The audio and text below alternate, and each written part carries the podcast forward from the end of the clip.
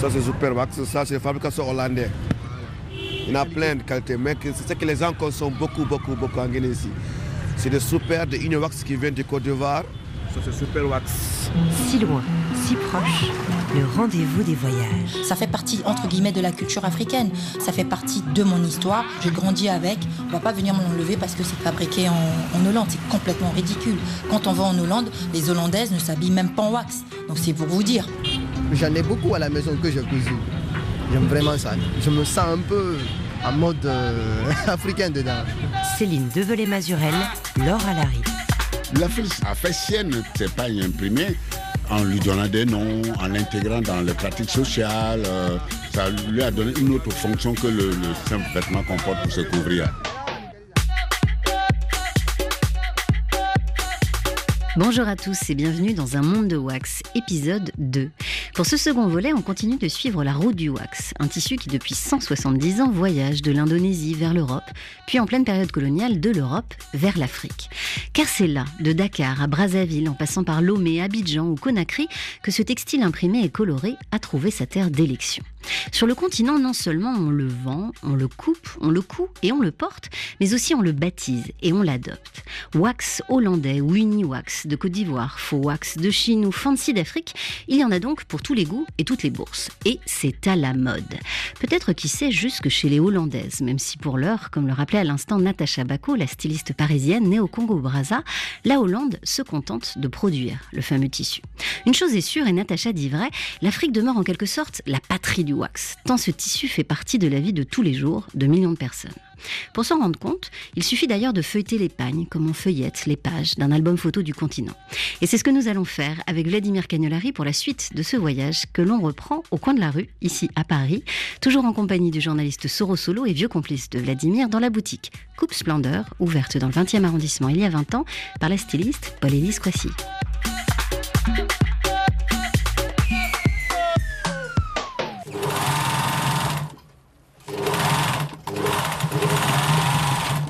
Je fais du sur-mesure, mais comme c'est un peu, un peu grand, donc du coup, elle a fait un régime pour maigrir un peu.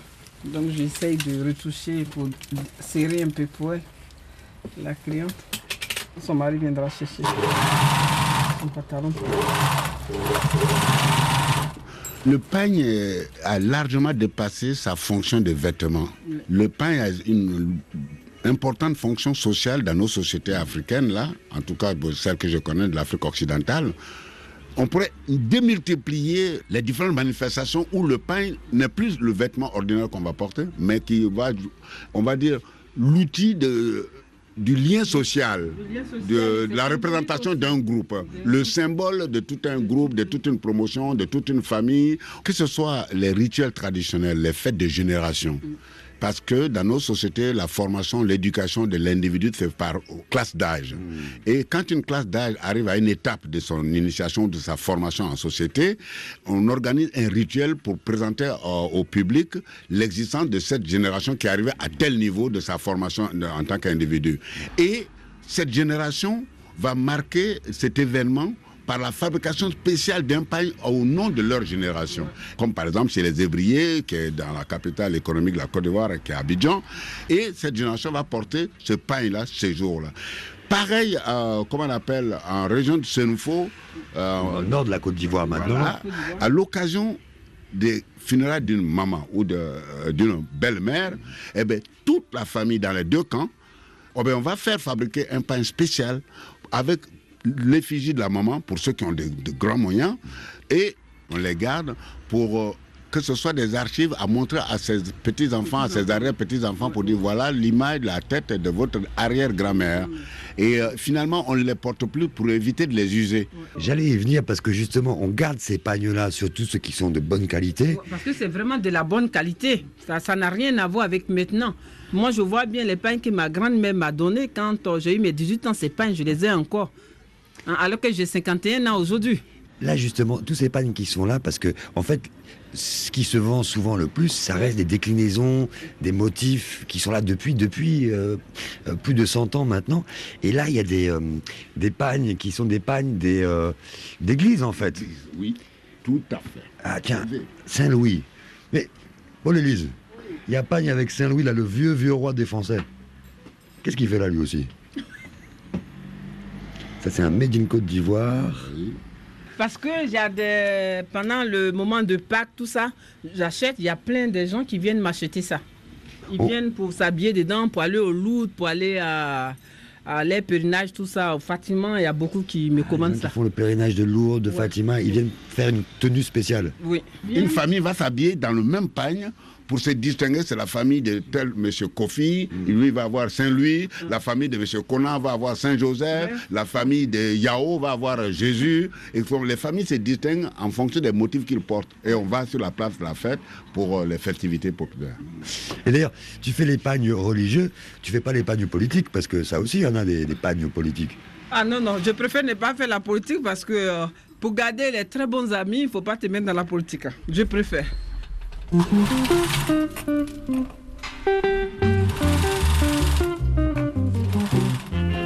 politique, c'est aussi un thème important dans la production de Wax. On a toute une série de pagnes à l'effigie d'hommes politiques, de chefs d'État. Euh, Anne Grofillet, vous qui êtes anthropologue, qui avez publié plusieurs ouvrages sur le wax, dont le dernier s'intitule Wax 500 tissus, est-ce que vous pourriez nous donner euh, quelques exemples de cette exploitation politique du wax? Alors, au début, on le fait avec le wax, mais le problème, c'est que non seulement ça prend beaucoup plus de temps parce que le processus est complexe, et puis parfois, comme il y a, la- il y a le portrait photographique, on peut avoir des grandes craquelures dans le visage, donc c'est parfois. Une de lèse-majesté. Et l'idée, c'est de le porter une fois pour une occasion particulière. Donc là, on n'est plus dans la recherche forcément d'un produit de qualité, mais on veut un imprimé avec beaucoup de couleurs. Donc ce sera une autre technique qui est utilisée, qui est le fancy, qui est uniquement de l'impression par sérigraphie. Et ces, usines de fancy, il y en avait à partir des indépendances à peu près dans tous les pays africains. Donc c'était facile, ça encourageait la production locale et on pouvait en une semaine, voire 15 jours, produire euh, un pagne. Ce tissu, euh, évidemment, euh, il a été répandu avant les indépendances. Et donc, au tournant des années 60, euh, il y a aussi une accélération de l'histoire. Est-ce que le, le pagne en témoigne, le wax? Comment il accompagne cette évolution-là? Alors, je dirais que ce qui est très surprenant, c'est que l'indépendance, donc c'est euh, vouloir montrer qu'on n'est plus euh, dépendant de, de l'Occident et se détacher de cette colonisation. Et on a des chefs d'État, il y a des grands mouvements euh, panafricains, puis des, chefs d'État qui vraiment veulent marquer cette rupture. Et ils le font, paradoxalement, le wax échappe un peu à ce courant. Et je prendrai le cas de ce qui était le, le Zaïre avec, le, avec Mobutu, puisqu'il a supprimé les prénoms chrétiens, euh, il a euh, participé à la promotion de la Bacoste en supprimant le port, de- en interdisant même le port de la cravate. Et en revanche, ça a été une des personnes euh, qui a passé le plus de commandes à l'usine anglaise ABC.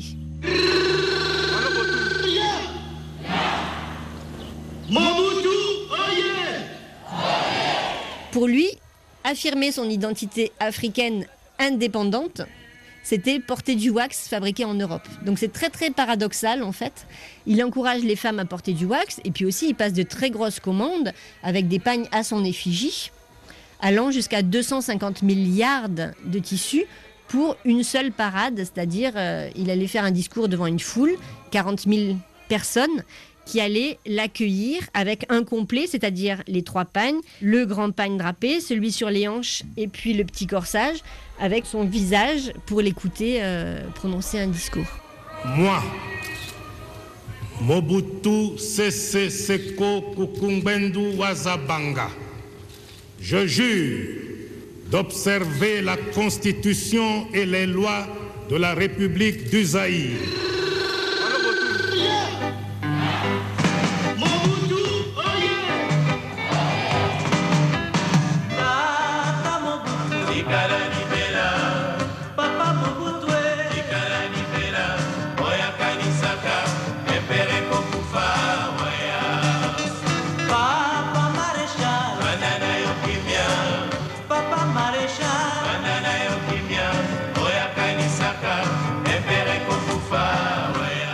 Qui je trouve, très intéressant quand on porte un pagne à effigie comme ça, c'est que l'uniforme finalement vient du fait que tout le monde porte le même tissu, mais après la personnalité de chacun vient du fait que chacun fait faire son modèle sur mesure auprès d'un tailleur.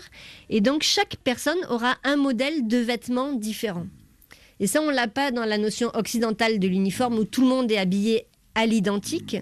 Dans le vêtement euh, africain, on le retrouve vraiment à travers toute l'Afrique euh, de l'Ouest, l'Afrique centrale, etc. On a à la fois ce côté collectif qui est donné par le tissu et ce côté personnel de l'individualité qui s'exprime dans le modèle de vêtement qu'on a choisi.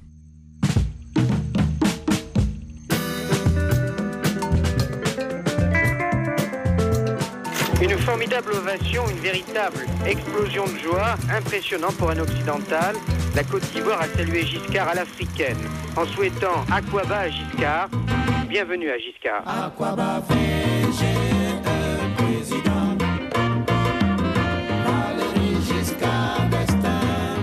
Tous ces pains-là sont une sorte de témoignage d'archives de toutes ces visites officielles depuis les, les indépendances.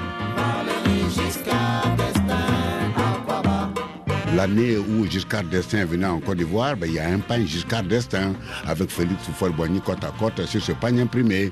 Quand De Gaulle était au Congo, eh ben, il y a un pain imprimé avec De Gaulle, avec le président de l'époque ou le gouverneur de l'époque, partout, partout, partout. Congo, Sénégal, euh, Togo, euh, Bénin, Côte d'Ivoire, Guinée, pas la Guinée, le Congo-Brazzaville, le Congo-Kinshasa.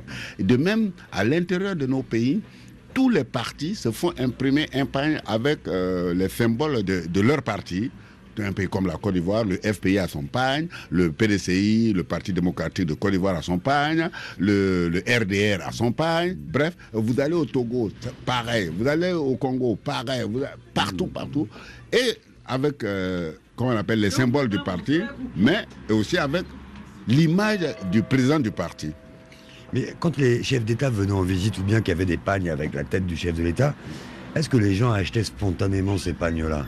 Le gouvernement offrait une bonne partie de ces pagnes-là aux populations qu'on on convoquait. On, on disait, on les invitait, mais ils étaient convoqués. Ça avait valeur. Invitation un peu forcée, quoi. Voilà. Pour venir constituer la masse, de la, le volume de la population qui va applaudir le chef d'État français qui est venu en visite, pour lui montrer qu'on lui a réservé un accueil des plus chaleureux. Mais, Et spontané. et spontané, très spontané. et, et mais en même temps, les populations avaient envie de, de, de porter ces pains-là parce que c'est une façon de se distinguer pour dire j'ai- j'ai j'ai aussi le pain souvenir de cet événement, de cette visite officielle. J'y étais. Voilà, j'y étais. Aujourd'hui, on fait des selfies. Avant, on avait le pagne de l'événement pour dire qu'on était Ah, dedans, là, quoi. c'est plus de selfie là. Tu portes le pain, tu es content. Ça, c'est une dame qui m'a envoyé de coudre. Ça, c'est pain de Gbagbo. Ah, Tu as fait voir. Et du coup, avec le médaillon, euh, avec des lauriers, avec une photo de Laurent Gbagbo, bon, plus jeune quand même, hein.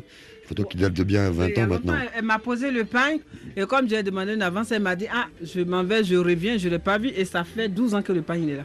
Donc tu as regardé, tu n'as pas touché. Non, parce qu'elle ne m'a pas donné l'avance.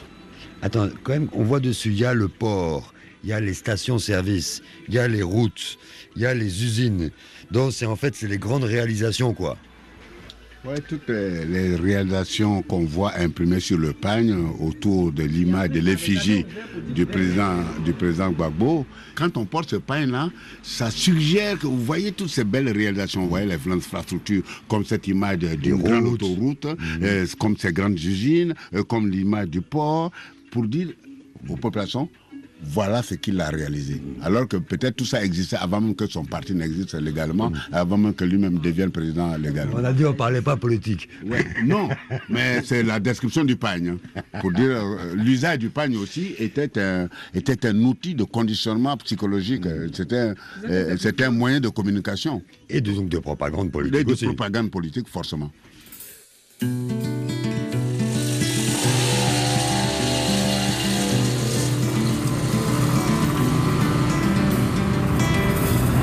Sais, euh, à chaque grand événement, ici euh, au Burkina Faso, il faut un pain pour marquer cet événement-là.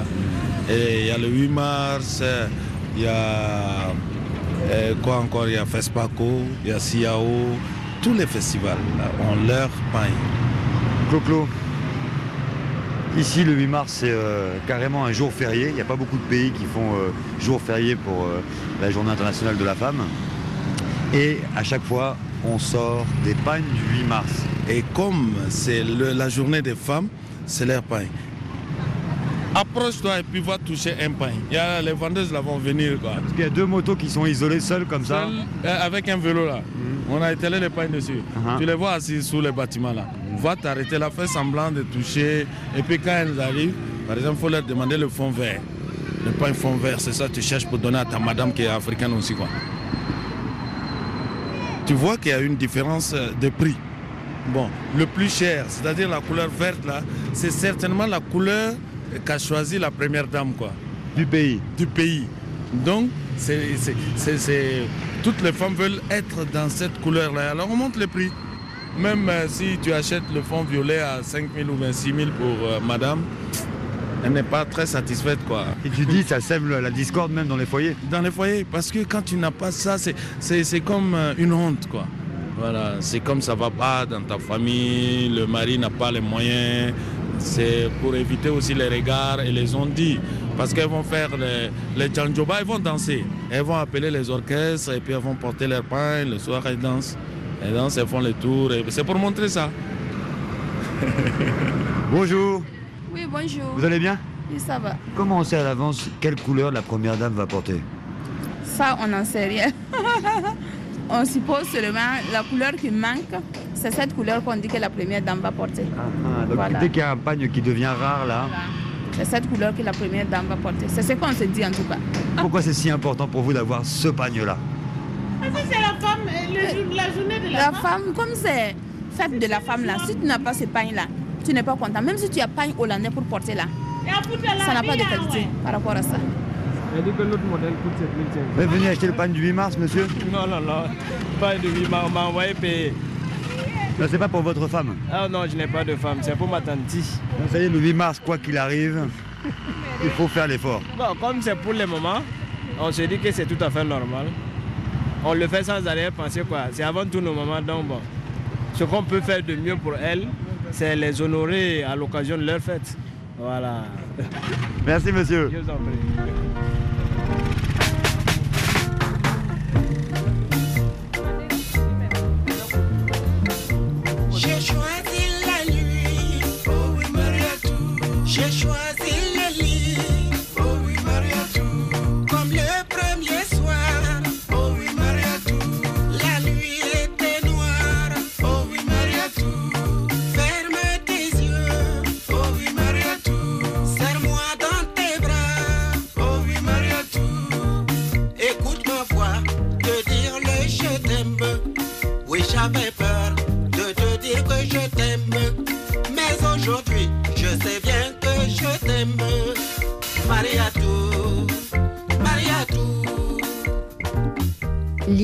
Qu'on peut avoir euh, dans les années 80 de la femme habillée en wax, c'est la maman, c'est la femme euh, euh, respectable vraiment, et la, jeune fille qui cherche un petit copain de manière légère ne va surtout pas s'habiller en wax à 20 ans parce qu'on va dire non, ça y est, elle est casée, on n'y touche pas. Donc quand on veut, quand on veut aller en, en boîte, quand on veut sortir, on porte surtout pas du wax dans les années 80. C'est une fois qu'on veut éloigner les hommes, mais en même temps que les autres femmes disent qu'est-ce qu'elle est élégante, qu'est-ce qu'elle est belle. euh, elle porte vraiment le dernier euh, motif à la mode. Et donc cette population vieillit dans un continent de plus en plus jeune. Et Uniwax se dit, mais notre marché va vieillir et puis disparaître à la longue. Et c'est les étoffes artisanales qui vont participer au renouveau du wax. Ce qui est, ce qui est fou, c'est qu'à cette époque-là, il y avait un Malien qui s'appelait euh, Chris Seydou, qui revisitait, lui, les étoffes artisanales. Donc, euh, Chris Seydou, qu'est-ce qu'il fait? Lui, il est, c'est un créateur euh, malien, mais qui a travaillé à Paris et puis qui est ensuite venu travailler à Abidjan, qui était déjà une capitale un peu de, de la mode. Il a revisité le, Bogolan, il l'a rajeuni, il en a fait des petites jupes, des tailleurs, puis il a travaillé aussi avec le basin, avec d'autres, euh, avec des tissages aussi euh, de son pays. Et il s'est dit, mais finalement, on pourrait sortir de leur contexte traditionnel des étoffes artisanales et en faire des choses très belles. Donc là, on n'en fait pas n'importe quoi, on n'en fait pas des sacs, des maillots de bain, on les sort de leur contexte euh, rural pour en faire des emblèmes de l'élégance urbaine. Et donc, Uniwax regarde ça, et notamment le directeur artistique, Patrick Liversin. Il se dit, mais tiens, on pourrait utiliser euh, cette idée et puis surfer un peu sur cet engouement pour faire la même chose avec le wax. Il contacte 30 000 euh, couturiers et il lance le ciseau d'or en 1987. en- Un concours un concours en disant allez euh, lâchez-vous en fait. Sortez des sillardes qu'on porte des pieds à la tête des trois pagnes en fait que, l'on coupe. Vous pouvez mélanger les tissus euh, associer euh, plusieurs motifs mettre de l'uni avec du wax du jean du lin quoi ce qui ne se faisait pas du tout à l'époque. Étonnez-nous il faut que ce soit harmonieux il faut que ce soit euh, élégant. Et le, premier qui, le premier lauréat sera Pathéo. Et puis après, il va y avoir toute une autre génération avec euh, des, euh, des Gilles Touré, aujourd'hui euh, Éloi Sessou et d'autres euh, créateurs à travers la Côte d'Ivoire et puis aussi euh, tous les autres pays. Et donc, il y a eu ce renouveau progressif du wax et ce rajeunissement de la clientèle.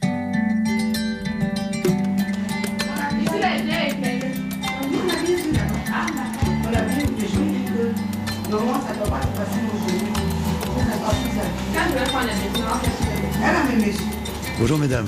Bonjour. Comment vous allez Ça va. Moi j'ai l'impression que vous êtes en grande consultation, il y a beaucoup de chemises qui sont étalées sur le canapé là. Vous êtes venu pourquoi spécialement chez Pathéo Nous sommes venus acheter une chemise euh, pour offrir.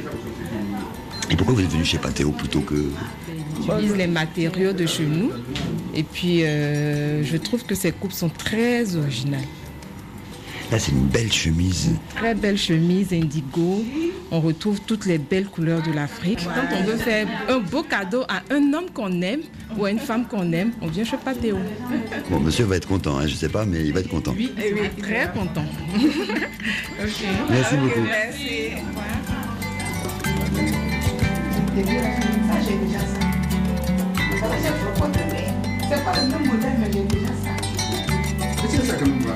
Pathé, là on est dans la boutique, chez vous à Trècheville. Vous, vous avez beaucoup travaillé avec Uniwax. De quelle manière vous avez travaillé avec eux? J'ai commencé à travailler avec Inuax depuis 85. Et jusqu'à aujourd'hui, je travaille avec Inuax. Bon, c'est les, les fabricants de wax ici. Je suis connu, c'est par rapport à eux aussi. J'ai été le premier ciseau d'or en 87. Quand ils ont lancé le concours, le thème c'était l'élégance, l'harmonie et la créativité. Tu dois créer quelque chose, mais. Que avec du pan Uniwax. Voilà, mais tu peux ajouter un pourcentage de mélange d'un autre tissu, mais vraiment très léger. Et moi, j'ai créé euh, mon modèle dans un pain qu'on appelle l'oiseau rare. J'ai coupé les oiseaux, je les ai joints, hein, euh, euh, les becs se, se croisent, non? C'est comme si les oiseaux se regardaient. Et ça a été l'original. Bon, donc du coup, j'ai été le premier. Voilà. À l'époque, c'était pas, pas petit. Hein. Et par, après ça, dans leur euh, règlement, celui qui gagne le ciseau devrait habiller Miss Côte d'Ivoire. Donc j'ai habillé Miss Côte d'Ivoire pendant 10 ans, de 88 à 98. Il y avait 33 Miss. Et on devrait faire la tenue des jours et la tenue des soirées. Donc il y avait 66 tenues à faire. C'était, les Miss étaient toujours en paille. Pour vous qui êtes créateur, là c'est quand même important d'avoir une usine à Abidjan même où vous pouvez aller chercher directement votre matériel. Jusqu'à aujourd'hui, je, je fais partie des couturiers qui arrivent à Iniwax. Je rentre dans l'usine, je choisis les pains que je veux, on me fait les prix d'usine et puis je, je travaille avec. Voilà. On a gardé ces, ces- ces relations-là, ça est là toujours. Est-ce que vous influencez même du coup leur, euh, leur choix de pagne, ceux qui, ceux qui produisent? Oui, à un moment donné, oui, à un moment donné, il y avait. M. Liverset me consultait des fois par rapport aux motifs. Et ça a aidé beaucoup à ramener les pagnes à des petits motifs. Parce qu'à l'époque, le motif commençait depuis le début du pagne jusqu'à la fin, en haut. Donc c'était difficile de couper. Quand vous voulez le couper, le dessin bouffait tout le pagne. Vous ne savez pas quel modèle faire. Mais après, on a ramené les pagnes maintenant comme un tissu, mais avec des petits motifs. C'est ce qui est difficile dans le pagne, justement. Si vous n'êtes pas capable de travailler comme ça, le pagne, vous ne pouvez pas. Voilà. Savoir travailler les motifs, quoi. Ça va travailler le motif. Et euh, transformer ce pain sans le transformer, il faut toujours garder le pain comme s'il n'avait pas été coupé. Voilà. C'est ça le, le- le- le travail du pain. Il y a plein de photos où vous êtes en compagnie de chefs d'État qui portent vos habits. Bon, on va dire que c'est pas fait exprès.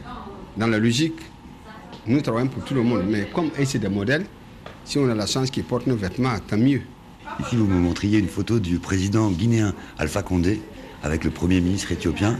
Et ils lèvent tous les deux les bras, je crois qu'ils sont en meeting à l'extérieur. Et ils ont tous les deux vos chemises. Et puis il y a, Paul Kagame, il y a Henri Conan Bédier qui est devant nous. Ici, là, Jacob Zuma. Pourquoi c'est important que les présidents s'habillent avec des vêtements africains Bon, d'abord, l'Afrique, c'est pour eux déjà. Ils sont, venus pour, pour gouverner l'Afrique. Donc, en principe, ça devrait être naturellement nos vêtements qu'ils devraient porter. Voilà. En réalité, les, chefs-là, ce n'est pas de leur faute. Très souvent, ils sont bloqués. Où il y a une espèce de barrière. Si je comprends bien, du coup, c'est que si par exemple vous, vous allez proposer vos chemises, vos vêtements pour un chef, les conseillers vont dire ah non, non, le chef ne peut pas porter ça. Non, ils ne portent pas ça, non. Non, non, non. non, non. Il bien le week-end, ou bien à la maison. C'est ça le problème vraiment. Pour d'abord gouverner l'Afrique, il faut d'abord commencer par développer l'Afrique. Le développement de l'Afrique passe aussi par consommer ce qui est fait en Afrique.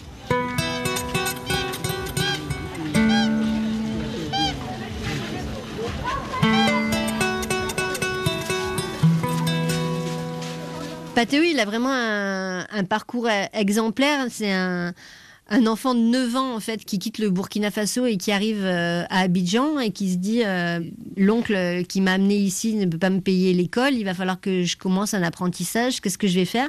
Et donc il se promène la nuit, euh, il voit des ateliers de, de tailleurs là qui finissent à la machine à pédales et le et il se dit, ben, le lendemain, il dit à son oncle, ben, amène-moi euh, chez un patron. Je veux commencer la couture. Donc il a appris, euh, comme on dit, sur le tas, petit à petit. Et puis euh, aujourd'hui, il a la tête vraiment d'une grande chaîne de prêt-à-porter. Et il a profité finalement de cette notoriété qu'il a eue par Uniwax pour dire, finalement, tout cet argent que je gagne d'abord grâce au wax, je vais l'investir pour faire la promotion des artisans. Alors c'est à double, euh, double intérêt, parce qu'il s'est rendu compte qu'au début, quand il travaillait avec euh, de l'Uniwax, n'importe qui pouvait recopier le modèle, acheter le même pagne et faire une chemise style patéo chez son tailleur de quartier. Donc c'était un peu la rançon du succès. Dans un premier temps, ça fait plaisir, et puis après, on se dit... on a aussi envie que les gens consomment euh, du patéo. Donc il l'a fait pour cette raison-là, et puis aussi pour se dire, mais moi j'ai tout ce patrimoine. Je parlais tout à l'heure de, hum, du Burkina Faso, il y a le Danfani, ce tissage euh, d'abord créé par les hommes, et puis aujourd'hui qui est reproduit euh, par les femmes. Et aujourd'hui, il a créé ses propres dessins, ses propres motifs, à la fois qui sont tissés au Burkina Faso, qui sont teints en Côte d'Ivoire. Et donc, il a fait beaucoup de, chemises aussi pour hommes et aussi de vêtements pour femmes en euh, participant à la promotion des artisans. Et aussi, il est très très célèbre parce que c'est lui qui a habillé euh, le président Nelson Mandela d'Afrique du Sud. Donc c'était quand même une très grande fierté. Et euh, euh, voilà, le fait que Nelson Mandela euh, s'habille avec un produit euh, totalement africain et que ce soit par ce, ce petit gamin qui a commencé à 9 ans comme ça, c'est vraiment une très belle réussite du Made in Africa.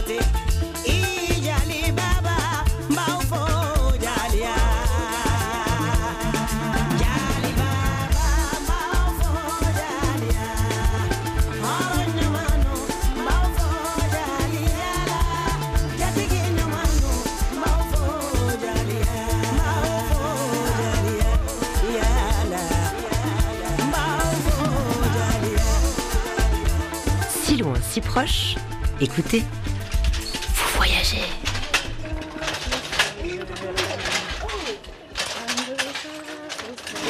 Comment ça fonctionne ces métiers-là? Elle est en train de faire la trame comme ça pour euh, pouvoir utiliser. On prend des bobines de fil en fait. Voilà, on prend les bobines de fil, on fait un, un rouleau avec euh, des petits tubes euh, pour euh, pouvoir mettre dans la navette qui va servir maintenant avec les pédales qui montent, qui descendent et ça fait le tissage comme ça. Tous les fils qui sont tendus Ah, loin, loin, parce que là, il y a peut-être 10 mètres de fil. Voilà, l'ensemble des fils longs qui constituent la longueur de pain qu'on va sortir. C'est ça qui est la chaîne. Le fait que ce soit justement que du coton, du Burkina, c'est aussi important pour vous, puisque bon, c'est ce que disait le, le président Sankara autrefois, qui disait qu'il n'y avait pas un fil de son costume qui ne venait pas du Burkina. Consommons burkinabé, c'est la devise et on apprécie très bien parce que ça fait une chaîne de valeur. Les cotonculteurs gagnent, la filature gagne, les femmes qui tissent gagnent, les couturiers gagnent et ça contribue vraiment à l'économie.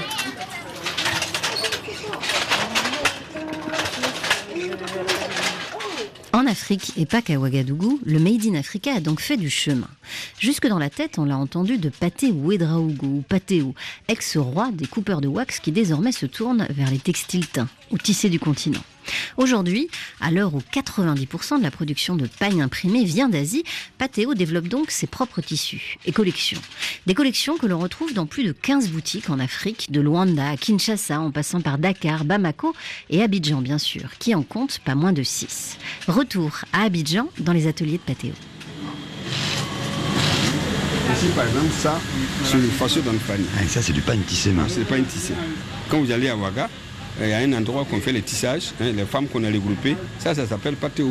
Tout le monde sait que ça, c'est un modèle patéo. D'ailleurs- J'ai fait les motifs, je dessinés pour les donner. Donc, il ne faut que ça. Et à l'époque, on ne pouvait pas vendre à quelqu'un. Ah oui, c'était que pour vous, quoi, qu'elle C'était tissait. que pour moi, voilà. Bon, mais les- les- comme il y avait la demande et que ces bonnes dames ne travaillent pas que pour moi, j'ai dit non, pour qu'elles puissent aussi développer leur affaire, elles peuvent aussi tisser pour les autres. Voilà, voilà, voilà. Ça, c'est ça, vous on est dans l'atelier, là. Il y a beaucoup de jeunes gens qui savent faire. Ici, c'est divisé en, en plusieurs secteurs. hein. Vous avez ceux qui font la coupe. Ensuite, ceux qui font la couture. Après la couture, il faut aller à la, à la boutonnière. Ensuite, au repassage. En tout cas, il y en a du monde ici. hein. Il y a- combien de personnes qui travaillent ici? Cinquantaine, peut-être quelque chose comme ça. Ce tissu-là, c'est quoi? Hein C'est le voile de coton, mais teinté.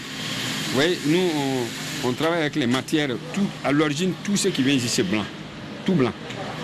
On indique les couleurs à faire. L'indigo, il y a les nuages, il y a les mouchetés, il y a les mandélas. Tout ça, c'est des, c'est des des, des- teintures. Quand on dit à la dame, on veut des mouchetés, elle nous fait des mouchetés. Ah, ça, c'est des chemises très longues. C'est porté très long.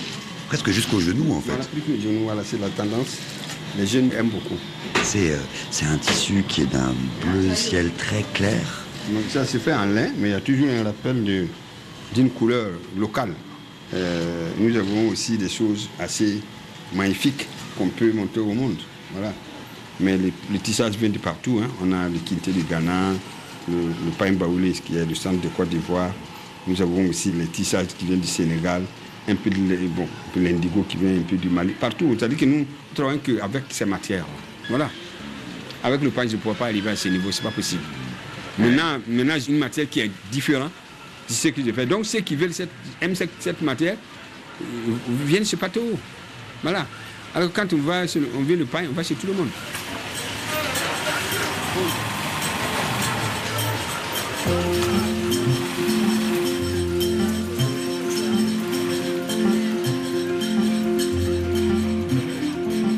Là, on est au Sénégal. Euh, Ça, c'est un tissage euh, manjac du Sénégal.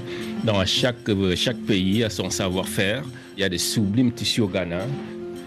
Là, on a au côté du Mali, ça c'est... Euh, du Bogolan, ça. du Bogolan. Je travaille aussi avec les mélanges de soie.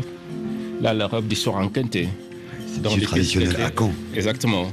Très beau. Moi, je le refais façon moderne. Les couleurs, je les choisis parce qu'ils travaillent avec quelques artisans là-bas. Un manteau euh, avec une ceinture. Exactement. Les coloris sont bleus, euh, ça fait très parisien. Et là, c'est un blouson en quinte aussi. Et c'est tout doublé de soie. Donc ça, je crois que ça vaut le coup de montrer ça aux yeux du monde, au lieu toujours de nous imposer le fameux wax. C'est pas parce que tel tel euh, star a mis le wax et quand euh, le wax devient euh, non, j'ai dit non, c'est pas comme ça. Nous à présent de retour à Paris, dans l'atelier du créateur Iman Aïssi. Un endroit, on l'a bien compris, où l'on ne trouvera pas le moindre centimètre carré de wax. D'abord danseur au Cameroun, puis mannequin pour les plus grandes maisons parisiennes comme Dior ou Givenchy, Iman a ensuite décidé de renouer avec sa passion, la couture, la haute couture. Et depuis, de Rome à Paris, jusque dans les Fashion Week Afro, il présente ses collections qui convoquent autant la pureté des coupes de la grande couturière française Madeleine Vionnet que les savoir-faire traditionnels de l'Afrique sans wax, vous. Quand on parle de, la mode du fashion afro, c'est le wax. On parle de la mode des designers africains, c'est le wax. Là, je suis désolé. Je crois que c'est une manière de brader le, savoir-faire africain. Déjà, l'Afrique, c'est pas, c'est pas un pays, c'est un continent. Montrez-nous aussi autre chose. Il n'y a pas que du wax. C'est pas tout le monde qui met du wax. Il est temps que l'Afrique revoie certaines choses, qu'on fabrique notre propre lobby de luxe. Donc ça, pour moi, ça c'est le, c'est le luxe parce que c'est doublé de soie, tout est fait minutieusement à la main et tout. On est dans le luxe là. Ouais, il y a aussi du raffia. Ah oui, ça c'est du raffia, du raffia, mais Et puis, rose. aussi, j'ai, euh, je le fais venir du Cameroun ou, euh, ou du Gabon ou de Madagascar euh, dans l'état brut, dans neutre. Après, je fais les couleurs moi-même. Ah, c'est très beau parce que c'est très noble. hein. c'est c'est pas sans rappeler d'ailleurs, euh, euh, notamment les, les tenues qui accompagnent les, les masques, où il y a souvent du raffia comme ça autour, sur les manches. Donc vous aviez tout dit, vous voyez que l'Afrique, il y a de quoi faire. En fait, ce qui vous fatigue avec le wax, hein, si vous me passez l'expression, c'est que finalement ça, ça étouffe, ça prend tout le panorama et on voit pas tous ces trésors artisanaux qui existent en Afrique. Le meilleur exemple que je peux prendre, si je dirais le wax, c'est comme le franc CFA, peut-être que c'est- un peu beaucoup. Au lieu de, nous aider à avancer, ça tue un peu et l'économie du pays et euh, le savoir-faire surtout. Pourquoi pas créer des usines euh, de tissage ici sur le Gobolan, sur le Kanté hein? Pourquoi seulement imposer le wax? Les, usines de tissus de, de wax en Afrique, c'est bien joli, c'est bien beau. Mais où sont nos tissus d'origine? Hein, C'est comme s'il disait que la dentelle de Calais est camerounais, parce que le Camerounais est trop porté. Mais bon, ces trucs de wax, euh, moi, ça me sort de partout. J'en peux plus du wax. Mais bon, je respecte, parce que même ma mère a mis du wax. Il n'y a pas à faire la guerre à ma mère parce qu'elle du wax. Ça, c'est de son choix. Et d'ailleurs, elle vous a jamais dit, mais mon fils, tu veux pas me faire un petit ensemble pour moi en- Ah, ça, c'est. c'est- ça, c'est niet, c'est non. Nada.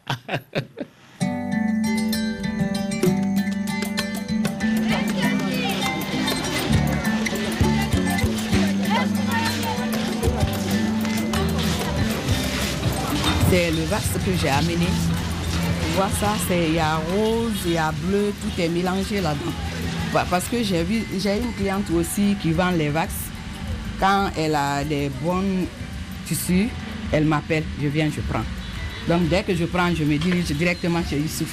Il fait, la, il fait souvent la création.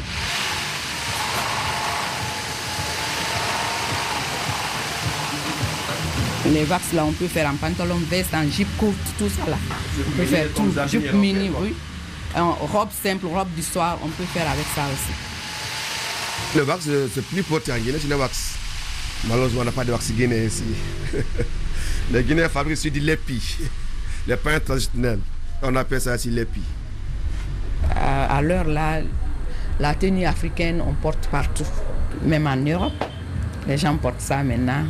On voit à la télé, les grands couturiers, les trucs. On fait maintenant les wax en tout. Tu peux porter en tenue de soir, en veste, en tout. C'est ça.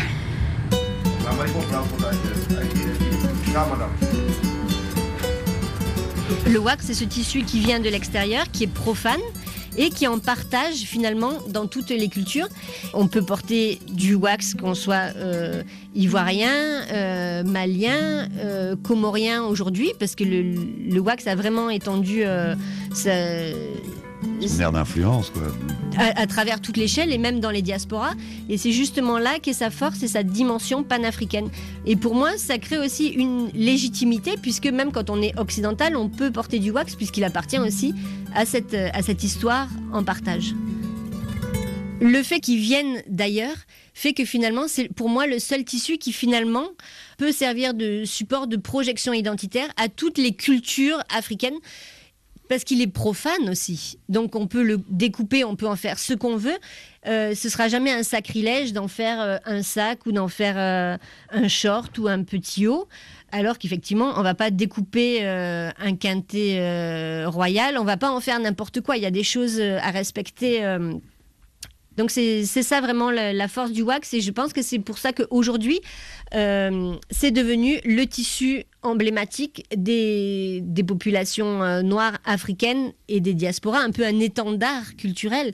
Donc c'est pas pour réduire l'Afrique et le textile africain au wax, mais c'est parce qu'aujourd'hui c'est le seul tissu qui peut justement euh, le faire sans, sans choquer personne. L'Afrique finalement est à la mode, mais finalement les Africains euh, pas trop. C'est-à-dire que euh, la plupart des marques, on peut citer quelques noms puisque ça a été euh, officiel, comme Agnès B, comme Jean-Paul Gaultier.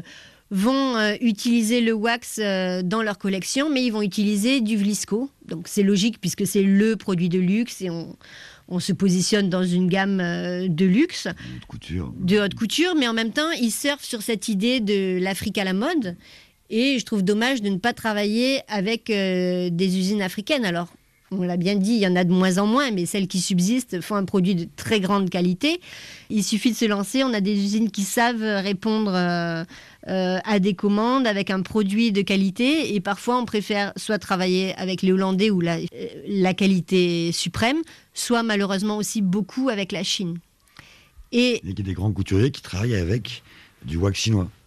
Pas des grands couturiers, mais beaucoup de marques, et notamment des marques de créateurs issus des diasporas. Et c'est ce qui me gêne le plus finalement, parce qu'ils se disent créateurs euh, africains, on les voit dans les, dans les Black Fashion Week, on les voit euh, partout dans les magazines, c'est la nouvelle génération, c'est l'Afrique qui, euh, qui s'affirme, qui s'émancipe, etc.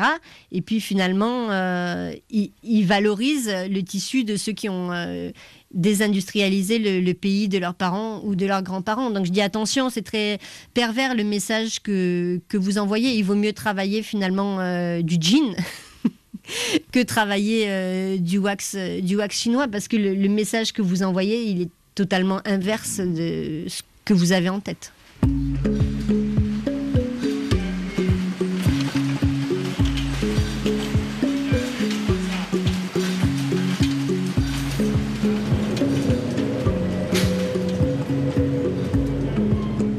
Jean-Louis Menudier, PDG d'Uniwax, euh, en Côte d'Ivoire depuis 25 ans. On va regarder notre nouveau produit qui vient d'être lancé il y a quelques semaines, qui est le pagne à la demande, où on peut euh, choisir son pagne en ligne avec son euh, smartphone, avec son ordinateur, à la maison, au bureau, etc. Personnaliser totalement ses couleurs, introduire un médaillon, introduire une photo, introduire cinq médaillons avec cinq photos différentes pour mettre toute la famille si on veut, sur un pagne pour célébrer un mariage, un anniversaire, euh, etc. Tout type d'événement, ou tout simplement commander un pagne que l'on connaît mais dans des assortiments de couleurs qui n'existent pas sur le marché. Qu'est-ce qui vous a donné cette idée?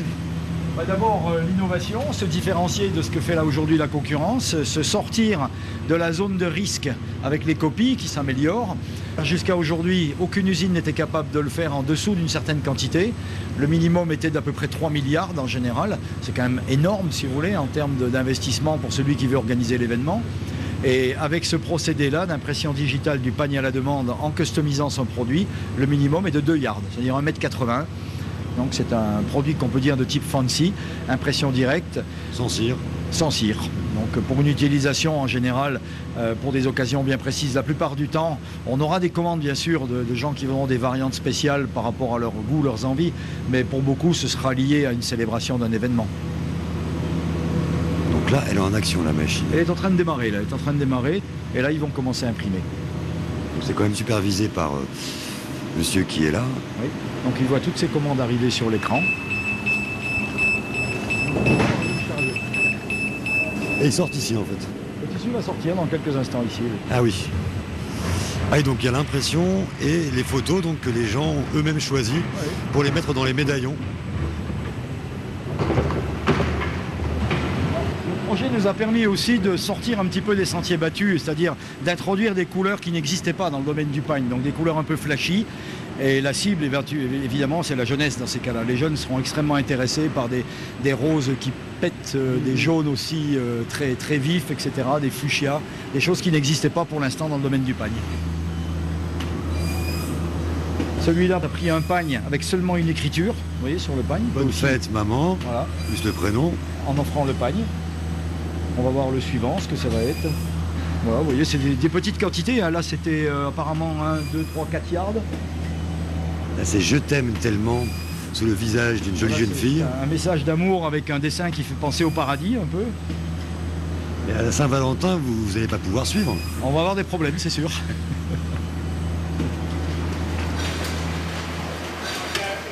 le wax, euh, il a un ancrage culturel euh, très très fort parce que euh, il commence à être ancien finalement. hein. On parle de la fin du 19e siècle. Et donc c'est un tissu qui a été transmis de génération en génération. Et euh, aujourd'hui, par exemple, les, les jeunes filles vont porter un tissu qui leur évoque leur grand-mère. Il leur reste une photo, par exemple, de leur grand-mère ou de leur grand-tante. euh, et, avec cette photo, euh, parfois en, noir et blanc, elles disent Oh là là, regarde, c'est ce vieux pagne, mais voilà, mais c'est fleurs de mariage. Ou, mais je vais l'acheter parce que ça me rappelle finalement euh, ma grand-mère ou, la famille, ce pagne où il y a toutes les poules avec les petits poussins et, et les œufs. Ma grand-mère à Kigali, c'est la seule photo que j'ai où elle me, elle me tient dans les bras. Et puis voilà, je vais, je vais acheter ce tissu. En pensant à elle. Donc, il fait partie de, de cette histoire de, de famille. De, ouais, on est vraiment dans, dans la transmission et dans, dans la tradition, finalement. Et euh, c'est un tissu, donc c'est quelque chose qu'on manie.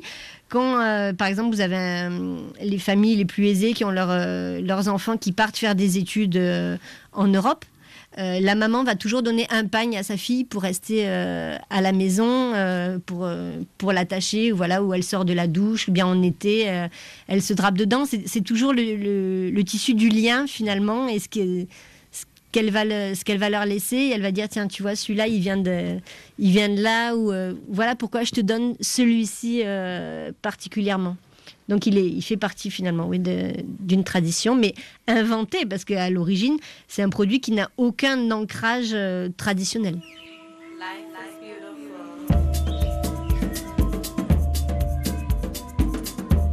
Un monde de wax, c'était un voyage en deux épisodes de Vladimir Cagnolari. Merci à lui. Merci aussi à Anne Grosfilet, auteur de Wax 500 tissus paru aux éditions La Martinière. Anne Grosfilet sera pour info à Abidjan pour présenter son dernier livre à la FNAC Cap Sud le 23 octobre à 18h. Merci à Claude Njigambay alias Tonton Clo-Clo à Ouaga et à Germaine Compaoré ainsi que l'association Tigawende des tisserandes de Ouaga. Merci à Hortense Vol et la styliste Natacha Bako, à Youssef Kal qui a reçu Raphaël Constant à Conakry, à Paul Kwasi, Soro Solo, Iman Aïssi et Jean-Louis Ménudier d'Uniwax. Vous retrouverez leur site et d'autres infos sur la page de l'émission Si loin, si proche. Céline Develay-Mazurel, Laura Larry et Vladimir Cagnolari, on vous souhaite de beaux voyages à l'écoute de RFI. À la semaine prochaine.